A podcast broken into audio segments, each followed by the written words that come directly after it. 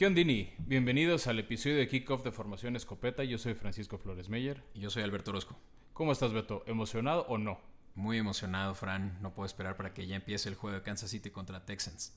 Entonces ya después de siete meses de ponerte al corriente de series, ¿estás listo para ponerlas otra vez en pausa para aguantarte todas las películas que había que ver de aquí a marzo? Más que listo. Ya terminé de nuevo la serie, eh, mi serie favorita, ya vi mis películas que quedaban pendientes y estoy listo para dedicarle todos mis domingos al fútbol.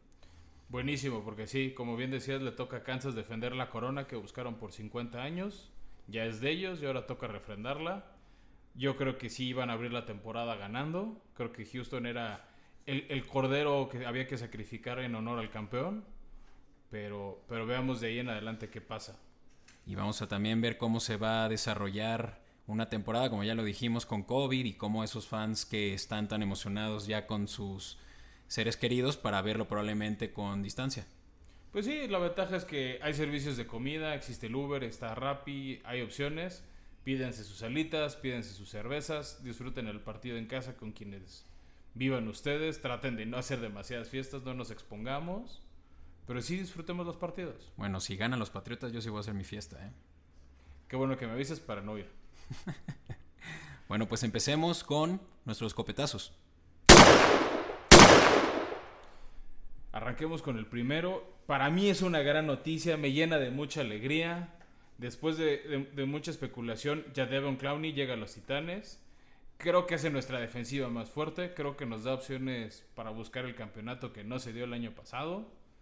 Ayuda mucho, sobre todo en el juego terrestre, porque con algo que sufrieron varios equipos, entre ellos obviamente Titanes, era perseguir a los corebacks, corebacks móviles como Lamar, como Patrick Mahomes. Entonces creo que sí da un extra porque aparte Titanes dos veces al año va a ver a Deshaun Watson, que es otro de los coreback más móviles.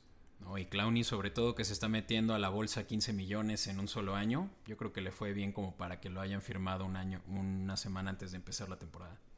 Siempre se especuló que iba a ganar una buena lana. Yo creo que era ver quién estaba dispuesto a ofrecerle y cuánto. Sabías, los Santos estaban ofreciéndole más, pero no tenían el cap space. Bueno, querían ofrecerle más. Sí, era un movimiento rarísimo que iban a intercambiar con no sé quién, unos picks de draftos. Ese, ese equipo ponía una lana, los Santos otra. Pero pues sí, los Santos este año es, es su año apuesta.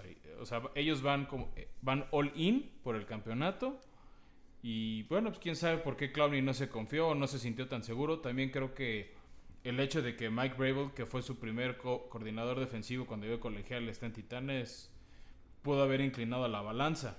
Y hablando de inclinar balanzas, ¿cómo ves Peterson a Detroit después de que lo cepillaron en Washington?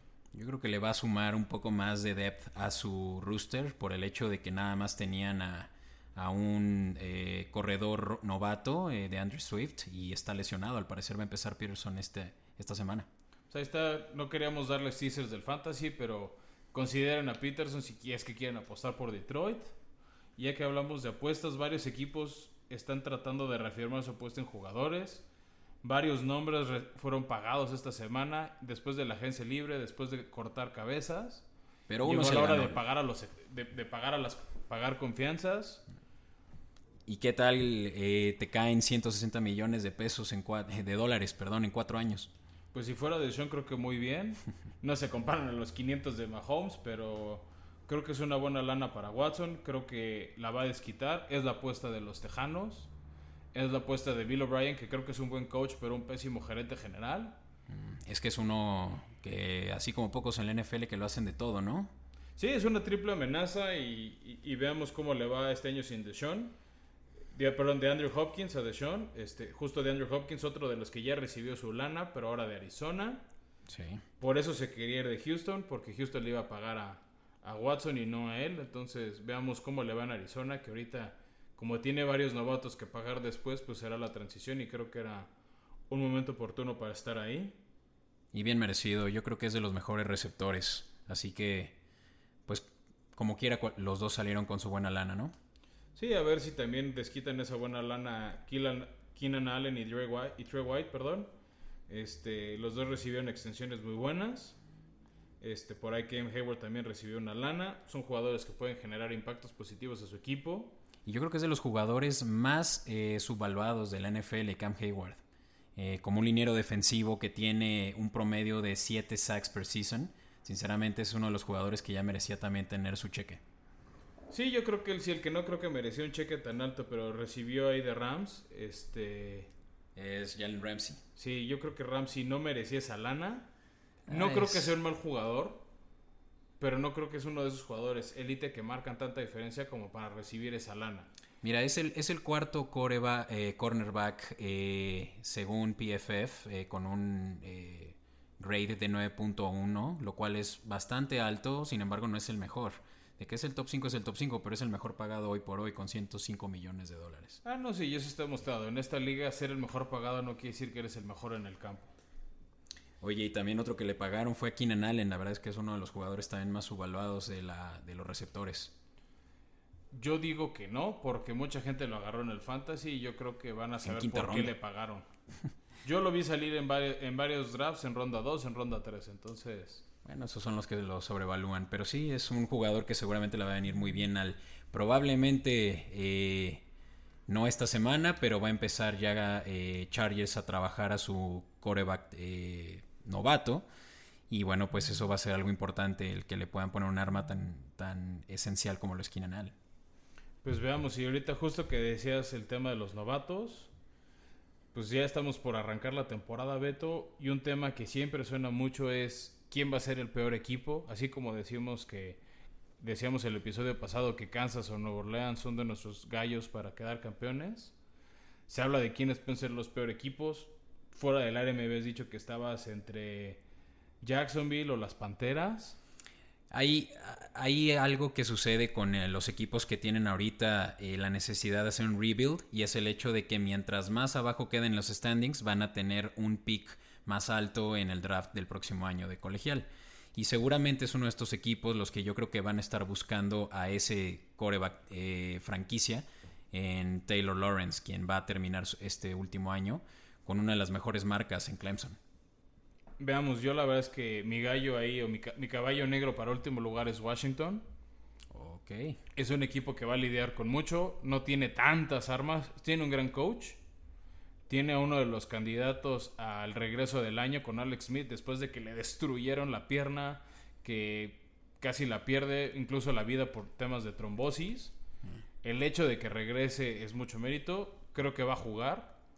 Este, pero no sé si va a ser suficiente para que Washington quede tantito mejor que Carolina o que Jacksonville. Aunque Dwayne, Haskins es ya el coreback titular, ¿no? Para esta primera semana. Ahorita te lo firmo, lo van a acabar banqueando uno o dos partidos y le van a dar su chance a Smith. Es una lástima porque la verdad es un coreback que tenía pues mucho hype entrando a la temporada del año pasado, pero no le han dado la oportunidad. Siento que ha tenido mala suerte, tanto como Sam Darnold, por ejemplo, también. Sí, hay varios corebacks novatos que llegan, no tienen mucha suerte. Justo ahorita lo que decías, hay equipos que quieren reconstruir. El tema es que tengan armas para reconstruir, que tengan una línea ofensiva que los proteja, porque creo que eso es lo que más le pega a los novatos. Los golpes, las lesiones son, lo que te va banqueando. Ejemplo de ello es el regreso de Big Ben. Puede ser su último año ¿no? en, Pittsburgh. Yo creo que sí. Porque es un cuate que le ha pegado mucho las lesiones. El año pasado se lesionó el codo. Pusieron a dos corebacks basura. Que aún así, con una gran defensiva, los llevaron casi a playoffs. Esa es la diferencia entre tener un eh, buen esquema y no solo un buen coreback, ¿no? El hecho de que, pues, Pittsburgh siempre va a ser contendiente con tal de que pues hayan definido también un buen esquema defensivo y es una ahorita de las mejores defensivas. Así que definitivamente Pittsburgh una vez más va a estar peleando ese spot en los playoffs y esperemos que Ben Roethlisberger ahora sí se pueda, pues si no coronar con un anillo, eh, pues sí por lo menos pueda tener ya esa satisfacción de que dejó un legado. No, legado déjalo, que no sé si, si su legado también incluya la arrastrada que año con año le dieron los, los Patriotas en playoffs. Ya no está Tom Brady en la americana. Creo que si Big Ben va a tener un segundo aire y un último aire ahorita es cuando. A ver si lo desquita porque se, se, fue, se fue Brady. Pero en la americana están Mahomes y está Lamar en su misma división. Va a estar rudo para Pittsburgh. La tienen muy difícil, pero es un all or nothing para ellos. Siento que este es el punto en el que van a tener que tirar toda la carne al asador o van a tener que empezar un rebuild del próximo año. No sé si rebuild, porque en la defensiva tienes jugadores buenos como Minka Fitzpatrick, tienes a TJ Watt, tienes una mística de defensiva. Y de hecho, Big Ben ganó dos Super Bowls colgados de la defensiva. Hizo buenas jugadas, hizo jugadas espectaculares. Pero Ben era un novato.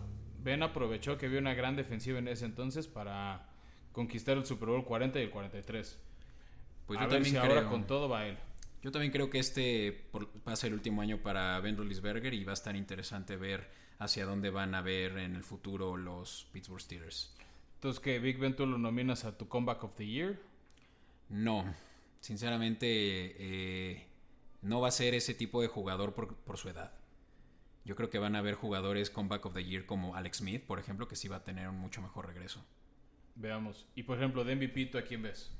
De Sean Watson yo creo que se va a llevar el MVP este año por una sencilla razón. Tiene mucho que demostrar con esa cantidad de dinero que le van a estar pagando. Eh, no me fío de él porque mi, gran problema con Deshaun es que va a ser- en una de esas puede ser una ofensiva de un solo hombre.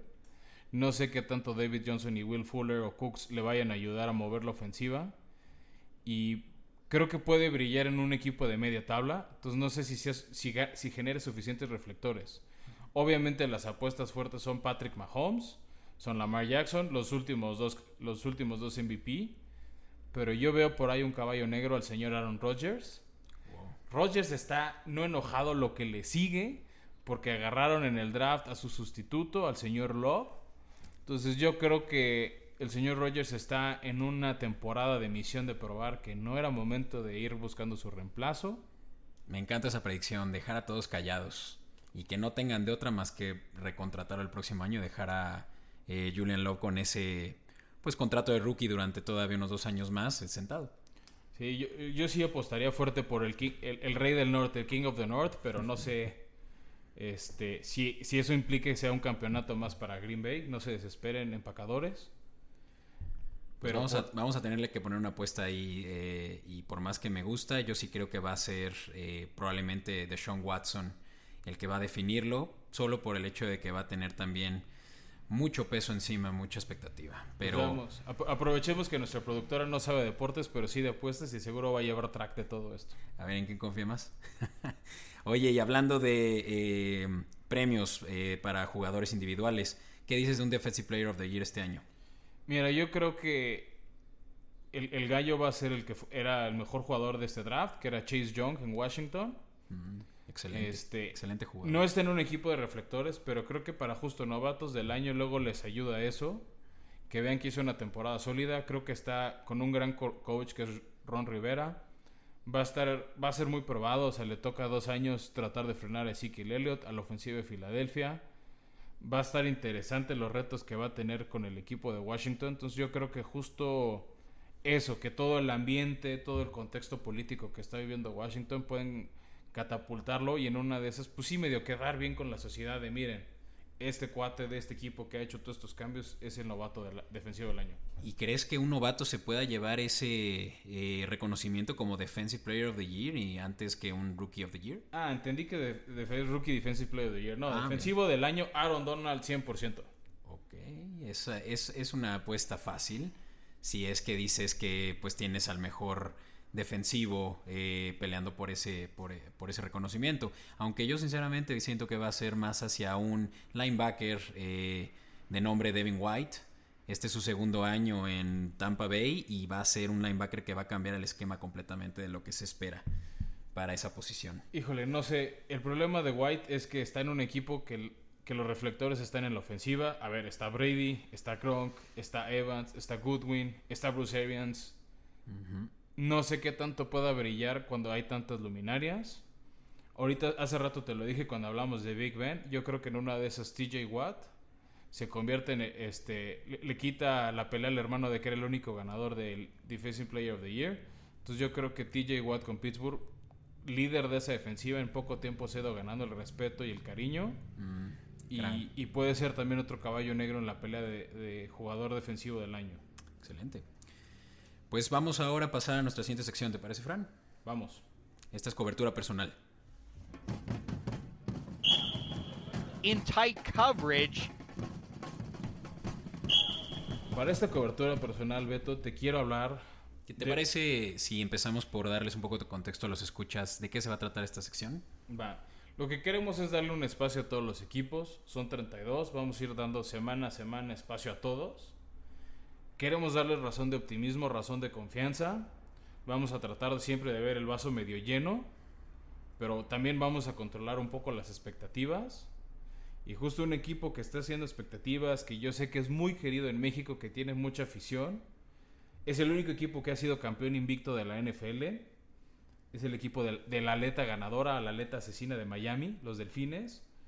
Este, vienen de un año muy difícil, vienen de varios años perdiendo esa mística ganadora que los caracterizó por tanto tiempo con Don Shula, con Dan Marino, etcétera. Bob Greasy.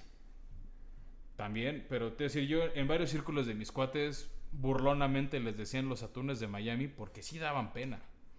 Sí, han tenido la verdad una muy mala racha. Una mala racha que yo sí veo que se acaba, o sea, sí el año el año pasado todo el mundo decía que estaban tirando la temporada por la borda porque querían el pick 1. Se deshicieron de mucho talento, o sea, Devonte Parker se fue, este Kenyon Drake se fue a Arizona, Tannehill se fue a romperla en Tennessee eh, Larry Miltonsil se fue a Houston. Entonces, los mayores talentos que parecía en papel que tenían se les fueron. Llegaron jugadores que suelen ser señal de vamos por el pico del draft, como Ryan Fitzpatrick. Mm. Pero fue Fitzmagic el que llegó, dio, dio buenos resultados, no excelentes tampoco. No te vas a quedar con Fitzmagic toda la temporada. Seguramente vas a meter ya a su nuevo coreback. Por eso, pero el año pasado que llegó, la apuesta es que te iba a llevar al último lugar. No fue el último lugar, ese honor se, se lo llevó Cincinnati. Y de todos modos creo que lograron lo que querían. Se supone que era, eh, eh, de acuerdo a los encabezados gringos, era Tanking for Tua. Y al final sí tuvieron a Tua Tango Bailoa. Sí, así se dice gente, apréndanlo. Es un nombre que yo creo que vamos a escuchar durante mucho tiempo. Una de las preguntas clave de Miami es justo la que me decías tú ahorita, Beto. ¿En qué momento va a entrar Tua? ¿Cuándo banqueas a Fitzpatrick? Yo no lo veo antes de octubre. Yo creo que le van a dar cuatro o cinco partidos para que vaya viendo cómo se mueve la ofensiva, sobre todo porque no tuvo la pretemporada que tendrían varios novatos. Creo que es cosa de que se aclimate al ritmo de juego, a las señales, a sus compañeros. Y den unos core, unos eh, buenos receptores. Sinceramente es lo que él necesita. Pues ahí está Devonta Parker, creo que es un buen receptor, creo que es un arma que le va a poder ayudar. Y creo que tienen un buen coach. Yo creo que es uno de los hijos pródigos de Bill Belichick en Brian Flores. Correcto. De hecho, ha habido muchas críticas que ningún coreback, digo, pero ningún coreback, ningún coach del árbol de Belichick la ha roto. Ha habido varios que lo han, que lo han intentado. Pregúntale a Matt Patricia. Matt Patricia, Bill O'Brien, Romeo Crenel. O sea, les podemos decir muchos nombres. Este año hay dos que van a intentarlo. Uno es el señor George en, Gigantes. Y el otro es Brian Flores en su segundo año en Miami. Ya puso orden en la defensiva. Ya no está Brady en la división. Los Bills creo que siguen siendo el, gallo. Pero fans de, fans de Miami, yo creo que van a volver a ver la aleta nadar. No, no sé si llegan a playoffs, pero creo que van a ser de esos equipos que llegando a diciembre va a haber un camino matemático para calificar a playoffs, pero creo que se van a quedar en la orillita. Yo apostaría fuerte por Miami para el 2021. Sí, definitivamente. Están haciendo también eh, una buena reestructuración en la defensiva. Brian Flores como coordinador de linebackers en Patriotas seguramente tiene muy buena eh, química con, su defensiva hoy por hoy. Y va a ser en la ofensiva donde van a tener que demostrarlo, ¿no? Yo creo que sí hay muchos huecos que esta temporada no van a poder definir tal vez un, puesto en los playoffs, pero eh, definitivamente están por buen camino. Pero veamos, gente, no, no, no pierdan la esperanza. Ustedes tienen su frase del fin hasta el fin lleguen al fin. Ya, ya se ve la luz al final del túnel. Simplemente falta una temporada más para llegar a ella. Ya van a ver cómo se acerca. Insisto, 2021 creo que va a ser el año de Miami. Ya con unos patriotas más este, perdidos o aclimatados a esta vida sin Brady. Bills nos parece que será una llamada de petate este año. El que sigue es el suyo. Pues hay un spot en el primer lugar de la división y a ver si eh, los delfines se van a eh, poner truchas. Pues mire, yo escuchas, les tengo también una, una eh, cobertura especial, una cobertura personal, un reportaje sobre los Carolina Panthers. Este es un equipo que tiene una... Em, eh, definitivamente no la cantidad de fans en México que tienen los Delfines, pero también tiene un fanbase muy establecido. Y es un equipo, la verdad, muy enigmático hoy por hoy, por el hecho de que a no más de cinco años estaban en el Supertazón peleando por ese... Decepción horrorosa e, e, ese desempeño de Carolina, ¿eh? Sí, sinceramente es, eh, es, es, difícil poderte quitar ese hangover, que es lo que platicábamos la semana pasada sobre pues una derrota de ese tipo. Pero pues los Carolina Panthers están pasando por una transición en la que Luke Kuechly, su linebacker estrella, se retiró. Estuvo jugando durante siete temporadas, de las cuales las siete fue un Pro Bowler. Un excelente jugador, yo creo que de los mejores eh, jugadores que ha tenido la, eh, pues, la franquicia, la joven franquicia que inició apenas en los años 90. Y, pues sí, Luke Kuechly va a dejar ahí un hueco muy importante. Sí, a ver qué pasa. Kikli, la verdad, era, creo que el, era el capitán de la defensiva, era parte del alma de todo el equipo, no solo la defensiva, un fuera de serie. Pero mira, se vale, ¿no? Él, decía que las lesiones, que los golpes, no quería arriesgar su vida, quería cuidar su calidad de vida. Sí agarró todo el mundo en curva. Este, también ahorita que tocas Carolina, a mí el que me hace mucho ruido positivo pensando en ellos es un nuevo entrenador, Matt Rule, es un cuate que viene el colegial. Es una persona que revivió dos programas de universidades históricas como Baylor que estaban en el traste, que se decía que el programa no servía ni siquiera ni para generar jugadores ni para generar estudiantes competitivos. Entonces, creo que llegó a un equipo que también cambió de dueño, que fue, o sea, en Carolina. Cierto. Y que le dieron un cheque en blanco para que reconstruya. Y creo que eso va a ser la clave, que él tenga la paciencia para reconstruir, decías, ¿no? Se fue Kikli. Y por ahí creo que también se fueron piezas clave como Cam, como Greg Olsen. Correcto. Pero pues creo que le da ese espacio para construir y hacer su plan, ¿no? Sí, yo creo que es el momento adecuado para que eh, las Carolina Panthers tengan pues esta, eh, este segundo aire. Definitivamente Ron Rivera es un excelente coach, pero es algo que ya no les funcionaba. Y, y va a ser un momento pues en el que definitivamente no van a pelear por la división, por el título divisional, teniendo una de las eh, conferencias más peleadas con los Tampa Bay Buccaneers este año que van por todo y por supuesto los eh, New Orleans Saints. Pero yo creo que es un año en el que van a poder eh, tanquear, probablemente, lo habíamos mencionado, y buscar a ese coreback titular del próximo año con Taylor Lawrence. Entonces, ¿Teddy B solo les va a durar este año? Sí, Teddy B es un excelente backup desde mi punto de vista. No tiene tal vez el carácter y eso es también mermado por muchas lesiones. Es una lástima que hayan tenido que, que, bueno, que él haya tenido que pasar por todo lo que pasó en Minnesota, pero de que los va a llevar por lo menos en camino. Yo creo que por lo menos si pueden terminar esta temporada con unas seis victorias. Seis victorias, híjole, suena altísimo. Yo voy entre tres o cuatro, pero, pero veamos, o sea, sí, exacto. Creo que el panorama no es estilo de Miami, este no va a ser su año. Se vienen tiempos mejores, solo que creo que los de Carolina están todavía más lejos que los de Miami. Algo pueden tener los de Carolina eh, y pueden estar tranquilos en algo, y es que tienen al mejor corredor, como tú dijiste, para Fantasy, eh, y es este Christian McCaffrey. Pues a ver, sí, yo creo que McCaffrey en casi ningún draft fue más allá del pick 2, salvo que alguien muy leal a su equipo lo haya agarrado en el 1 Creo que fue el pick número uno. Yo al menos en los tres drafts que tuve este fin de semana fue el pick número uno, es indiscutible. Eh, McCaffrey es talentosísimo. Y mi duda es que tanto puede aguantar él solo el peso del equipo. Va a estar interesante.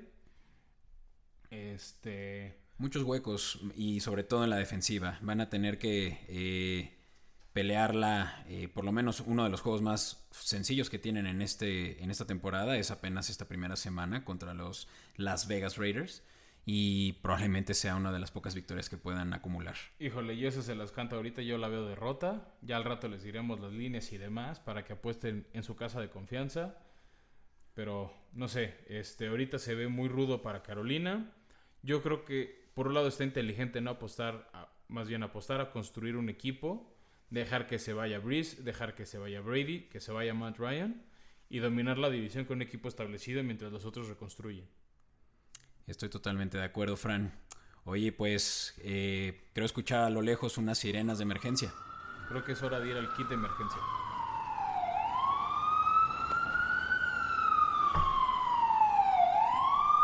Bienvenidos a esta sección nueva que se llama el kit de emergencia. Esta es una sección donde Beto y yo vamos a tratar de ayudarlos con su fantasy este, darles tips, sugerencias, que no se espanten con las lesiones, que no se traumen. Yo el primer trauma que quiero ayudarles a borrar es un correo que mucha gente recibe si la aplicación que usas es la de la NFL, que te da una calificación del draft, te da una proyección de dónde vas a acabar, y te da una proyección de tu marca de temporada. A mucha gente, Beto, no sé si te ha pasado el trauma. A mí el año pasado, en la liga en la que suelo competir contra ti, me salió que iba a acabar último lugar, que iba a tener uno ganado, 13 perdidos, 14 perdidos. Y quedé tercero de la liga, nada más porque me atonté en la semifinal banqueando a un jugador que la rompió. Malditos Arizona Cardinals. Y las shenanigans de San Francisco cambiando al corredor titular la semana 15 de la temporada, pero ni modo, ese es el precio que se paga en fantasy. Y es cierto, eh, lo que hace ese algoritmo es que eh, hace un cálculo de todas las proyecciones, pero seamos honestos, ¿cómo vas a poder proyectar lo que va a pasar en unos tiempos tan inciertos, sobre todo ahora con el COVID? Esos, esas proyecciones solo nos van a dar una idea de cómo va a quedar tu equipo, pero todo va a definir el día a día y las lesiones, que esa es una de las principales razones por las cuales el fantasy es más entretenido, lamentablemente. Sí, el fantasy y luego también poner atención a ciertos equipos, a ciertas estrategias que usan coaches. Últimamente ha salido que equipos como San Francisco, como los Rams, que tienen corredores interesantes, corredores que se fueron en picks tempranos de los drafts de la gente, no van a ser los titulares partido a partido como pasa en otros equipos.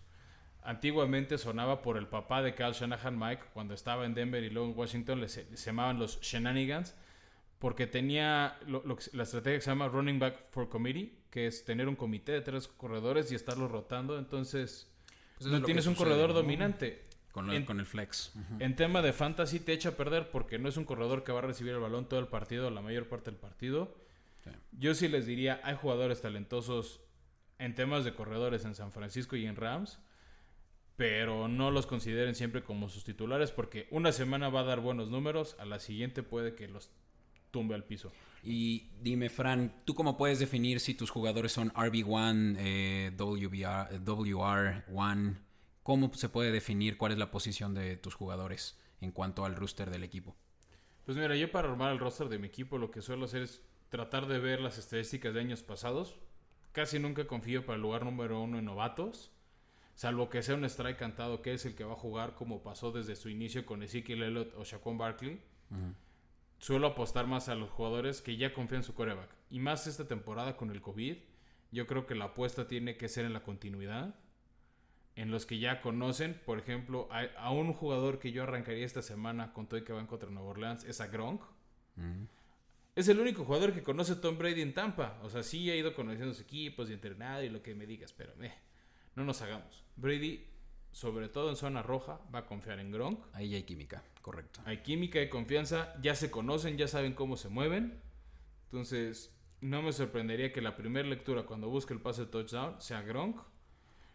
No descarten tampoco a Evans o Goodwin, son grandes receptores, corren bien sus rutas. Y son receptores que te dan muchas yardas después de la atrapada, se llegan a escapar a touchdown, son jugadores muy rápidos. Entonces, eso va a jugar en favor de Brady. Pero si quieres puntos por recepción si quieres el candidato de zona roja, uno de mis gallos va a ser el señor Gronkowski. Pues tienes un punto y espero que no estés del todo en lo cierto, Fran. Esta temporada yo me fui por mi equipo de fantasy en cuatro novatos, eh, seleccionando a, Jerry Judy, la primera selección de Denver, a Henry Rocks, la primera selección de Las Vegas Raiders, y también agarré a Brandon Ayuk, eh, la primera selección de San Francisco, los tres wide receivers.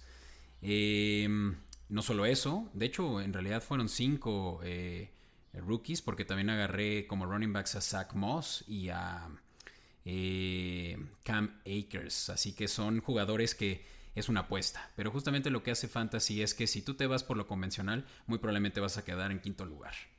Justo lo que decía, son, son novatos, a ver qué pasa. Hace rato tocábamos el tema que llegó Adrian Peterson a Detroit. Entonces no sé cuántos minutos le robe a Moss un novato que yo creo que puede hacer ruido en fantasy, que ahorita no lo hizo mucho, es más, ni siquiera salía su foto en los drafts, es J.K. Dobbins de los Ravens. Creo que viene a tomar el lugar de Mark Ingram, que de hecho el año pasado se lesionó, no jugó el partido que bellamente perdió Baltimore en playoffs. este, yo creo que J.K. Dobbins le va a acabar robando la titularidad a Ingram. Y en una de esas podría ser ruido como novato ofensivo del año. Wow. Pero la verdad es que ese premio, por ejemplo, de novato ofensivo, yo se lo voy a dar al primer coreback pick uno que juegue. Probablemente va a ser Burrow. Los otros no han anunciado cuándo jugarán. Pero pues, eso es un poco lo feo de esos premios. Normalmente se inclinan por los corebacks novatos, por todo el riesgo, por el rol que tomaron. Este, justo por eso es más. De hecho, Burrow pues iba a estar en Cincinnati. Puede que te sirva una que otra semana de banca. Las primeras semanas yo sentaría a Burrow si es que por alguna razón lo agarraron. Insisto, apuesten más por la continuidad. Oye, Fran, ¿y tú meterías en esta primera semana eh, a AJ Green? No sé, AJ Green es un gran jugador, viene regresando. Por ahí leí en diferentes lados que es uno de los candidatos al regreso del año, junto con Alex Smith y Big Ben, que hablamos hace rato. El tema es que Cincinnati va contra los Chargers. Es una de las mejores defensivas de la liga. Ca- Cam Hayward, sí. Una defensiva golpeada por la salida este, que hablábamos la semana pasada. Darwin James, De Darwin James. Pero tienen a Bosa y tienen una unidad que ya se está conociendo. Que mientras las lesiones lo permitan, serán un buen equipo. Insisto, para mí los Chargers están salados. Y tarde que temprano las lesiones los van a afectar. Pero no en la semana uno. Yo difícilmente veo que Cincy gane esta primera semana. Y ahí les va un disclaimer, y esta es una recomendación para todos aquellos que quieren seguir la temporada de uno u otro modo. Eh, Hard Knocks este año está siguiendo a los eh, Los Angeles Chargers y a los Los Angeles Rams. Y es eh, pues un, un muy buen momento como para poder también tener otra cara de la NFL en toda la, la situación respecto a las prácticas. Así que van a poder seguir muy de cerca a estos equipos. Y sí, los Chargers van a tener eh, con esta baja de Darwin James muy complicado ese inicio. Pero yo creo que van a poder, eh, por lo menos sí quedar en uno de los spots de eh, comodines. Oye, Betty, ¿qué otro jugador tú le dirías a la gente que sí o sí los alineen? O sea, yo supongo que todo el mundo va a tener confianza en su draft. Esta es la primera semana. Yo sí diría, ten confianza en lo que agarraste. Sí. Pero, ¿qué jugadores tú ves que vale la pena estar alineando? Mira, pues te van dos. Eh, como coreback, yo recomendaría que inicies con Cam Newton. Cam Newton va a demostrar lo muy valioso que era en Carolina. Y Patriotas va de algún otro modo a encontrar un beneficio en un corredor tan dinámico como lo es Cam Newton. Así que consideren eso. Y es por el hecho, el simple hecho de que van contra Dolphins. Y Cam Newton la temporada pasada eh, tuvo un promedio de 27 puntos contra este equipo. Así que se los dejo de tarea. Otro de, los, de las recomendaciones que les puedo dar son los corredores de Indianapolis. Ellos van contra los Jacksonville Jaguars, quienes quedaron en 28 avo lugar el año pasado en rushing yards allowed. Traducción, van contra un flan. Apuesten por Indianapolis. Así es. Y Jonathan Taylor y Marlon Mack definitivamente van a hacer más de 15 puntos. No sé cuál de los dos, esa es la apuesta. Todavía no sabemos si Jonathan Taylor como eh, rookie va a ser el primer eh, running back, pero va a estar interesante. Va, yo el que sí les quiero recomendar, por ahí si lo tienen, a Stephon Diggs, se fue de Minnesota, llegó a Buffalo, creo que va a ser uno de los receptores favoritos del señor Josh Allen, y van contra los Jets, otro flan. Entonces yo sí creo que Buffalo, ahorita que todavía la nieve no les pega en su estadio, va a apostar más por receptores que un juego terrestre. Entonces yo diría que Stephon Diggs les puede dar por ahí buenos puntitos, confíen en él. Yo les voy a poder también recomendar un wide receiver en Henry Rocks tercero. Eh, justamente me comentaba que yo este lo eh, drafté este año. Es el jugador, yo creo que más rápido este año, hasta por arriba, eh, por encima de eh, Hill. Uno de los jugadores que va definitivamente a tener una separación impresionante contra sus cornerbacks. Nada más también les dejo el dato de que yards, per, yards after catch en el 2019 como todavía jugador del college eh, tenía más de 10 yardas después de la recepción. Así que pues es un jugador que este, esta semana contra Carolina se va a beneficiar de esa secundaria que está rota. Yo creo que sí, veamos qué pasa. Y vamos, Beto, a nuestra última sección.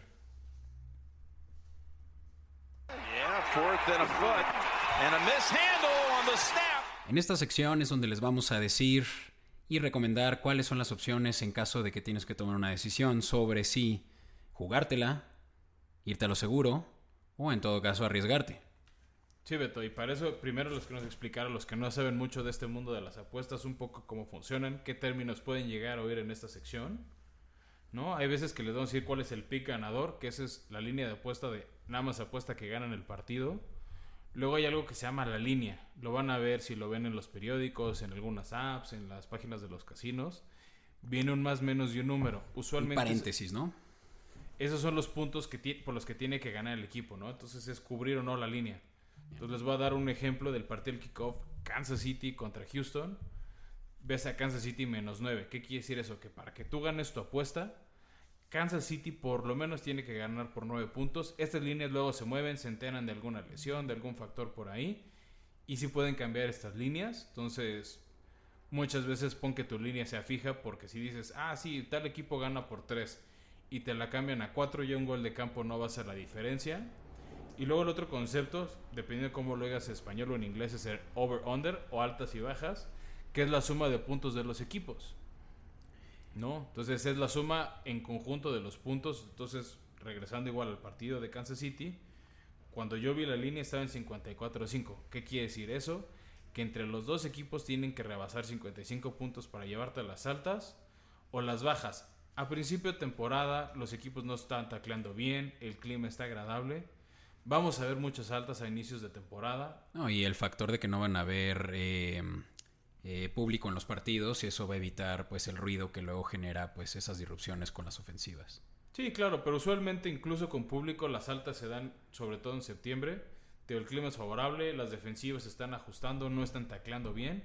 Entonces no voy a decir que siempre apuestan a las altas, hay partidos cerrados, hay partidos bajos, pero conforme se acerca el frío, llega la nieve, llega el viento, sí baja usualmente la cantidad de puntos en los partidos.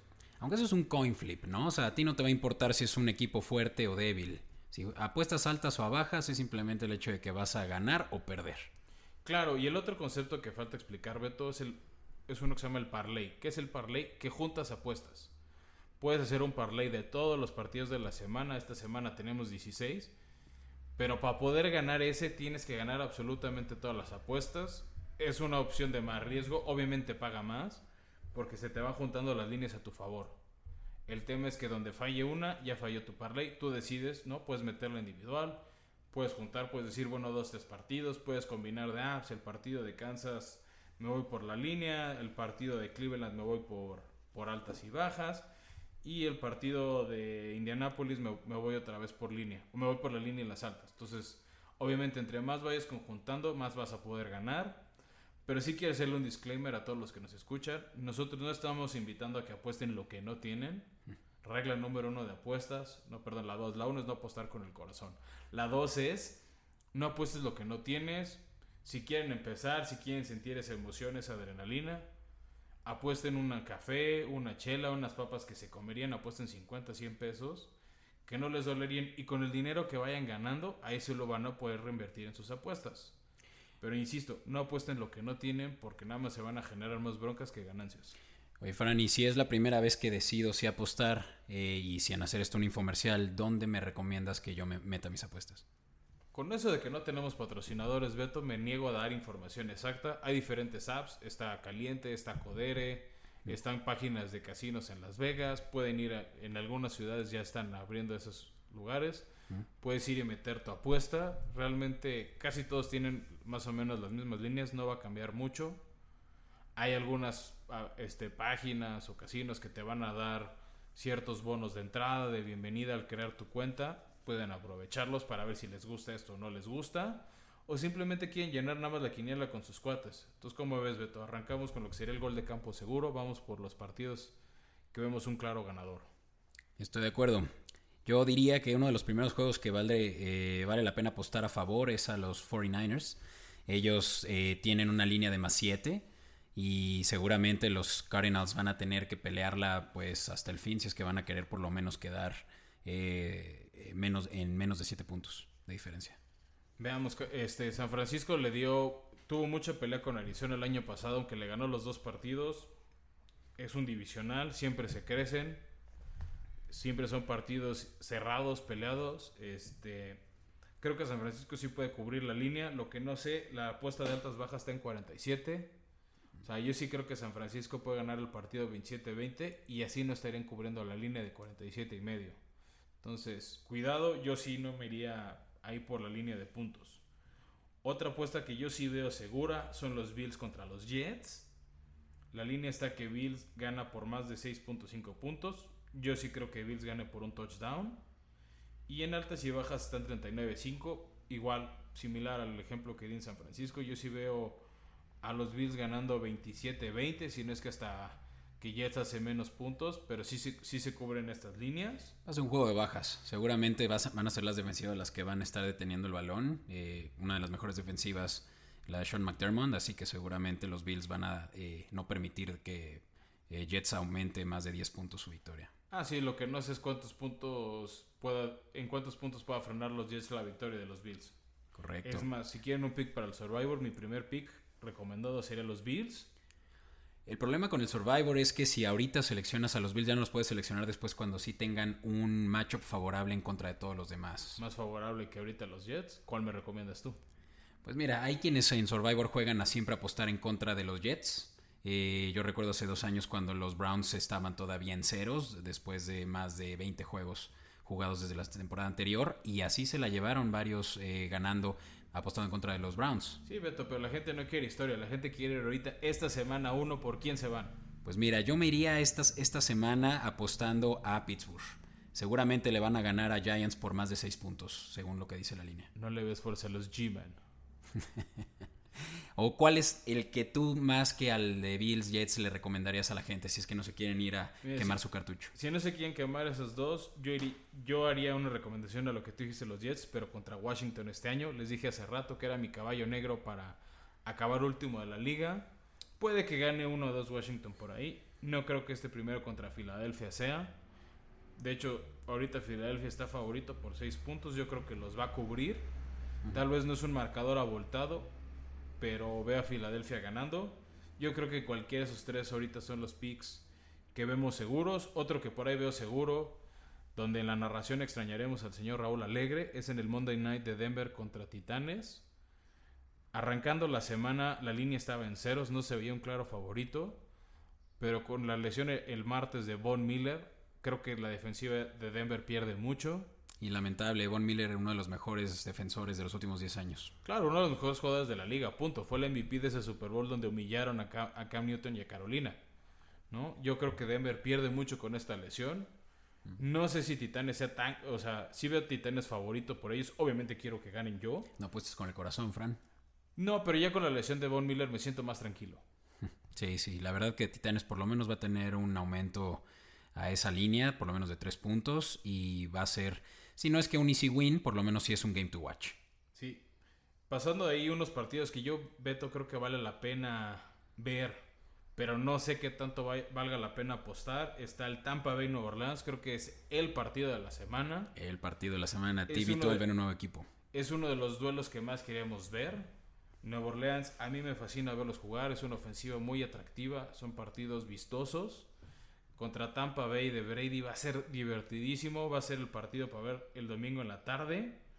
Ahorita la línea se la dan a Nueva Orleans por 3.5 puntos. No sé si la ganen, yo creo que este partido se decide por un gol de campo. Pero la línea de altas de 49, sin duda, entre los dos yo creo que las van a rebasar. Juegan en Nueva Orleans, es cerrado. El viento no va a afectarle a nada, no le va a hacer ruido ni a Brady ni a Breeze.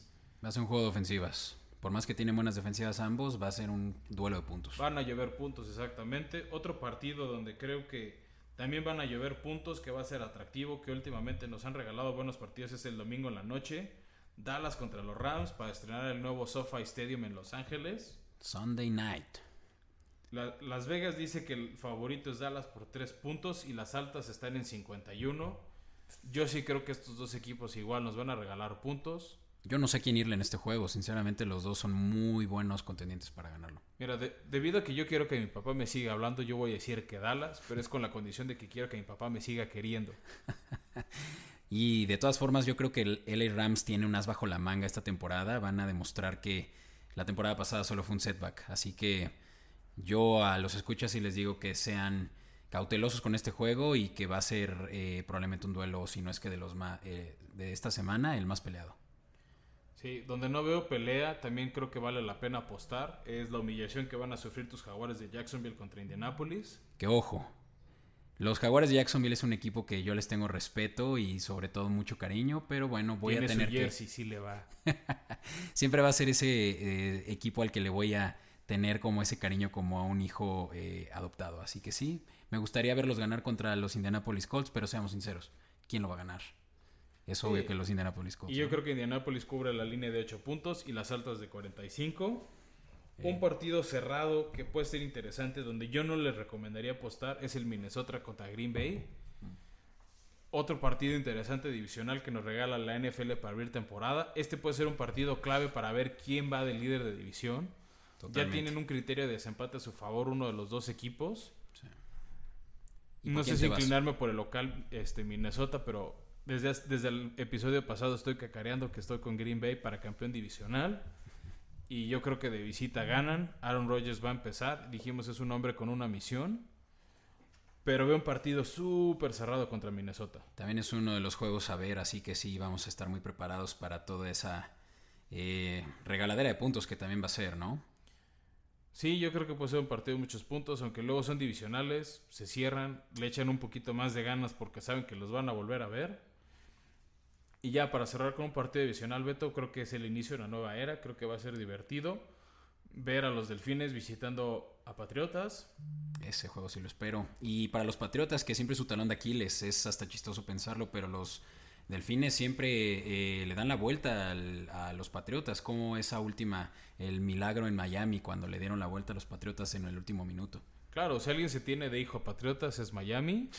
Igual el año pasado, la última semana, con Miami nada que jugar, le ganaron. Y eso obligó a Tom Brady y a los Patriotas a jugar en la ronda de comodines por primera vez en como 10 años. Eso les costó la que a la temporada postre fue la derrota, contra los Titanes. claro, contra los Titanes. Entonces, no veo tan claro a Miami, pero si le tienen fe, ese puede ser la sorpresa, ese puede ser el, el, el, el pick que nadie veía venir. Ahorita las líneas están que Patriotas ganan por 7 puntos o más y una línea de 43. Yo sí creo que vamos a ver altas en ese partido, pero yo le apostaría a Miami como la sorpresa. Pues va a estar, seguramente va a estar interesante. Fitzmagic siempre trae, pues como, lo dice su nombre, esa magia y esperemos que los Patriotas puedan detenerlos, por lo menos por el bien de todos esos que están esperando que Cam Newton sí, pues de esa sorpresa de que Tom Brady, pues no es la única razón por la que los Patriotas son así de dominantes. Pues veamos, Beto, yo creo que nos espera una semana uno muy divertida, muy interesante. ¿Estás emocionado, Fran? Muy emocionado. Les deseo a todos un excelente fin de semana. Que lo disfruten. La NFL volvió. Estamos de vuelta. Espero ganen en su fantasy. A todos mucha suerte. Excepto si tu equipo es Denver. De verdad quiero que pierda. Siempre le voy a echar pestes al equipo que juega contra el mío. Entonces esperen esto cada semana. Esta semana me voy contra Denver. Espero pierdan, fracasen. Sean humillados por mis titanes. Y a todos los demás, ojalá sigan a tu equipo. Y recuerden seguirnos eh, en redes sociales, eh, el Twitter en la descripción de, de este podcast. Y por favor síganos recomendando. Eh, nos gusta también escuchar sus opiniones. Si tienen dudas, por favor mándenos todo eso a arroba eh, escopeta podcast. Sí, manden todo lo que quieran. Próximamente vamos a sacar un grupo de Pick'em. A ver si creen que saben más que nosotros. Al ganador lo vamos a traer a grabar con nosotros y que nos restriegue que fue mejor sus predicciones que las nuestras. Y estamos buscando la manera de darles alguno que otro regalito con ciertas dinámicas en el programa. Estamos viendo qué les vamos a regalar. Todo relacionado con la NFL, pero espérenlo pronto. Muchas gracias por escucharnos. Nos vemos la que sigue.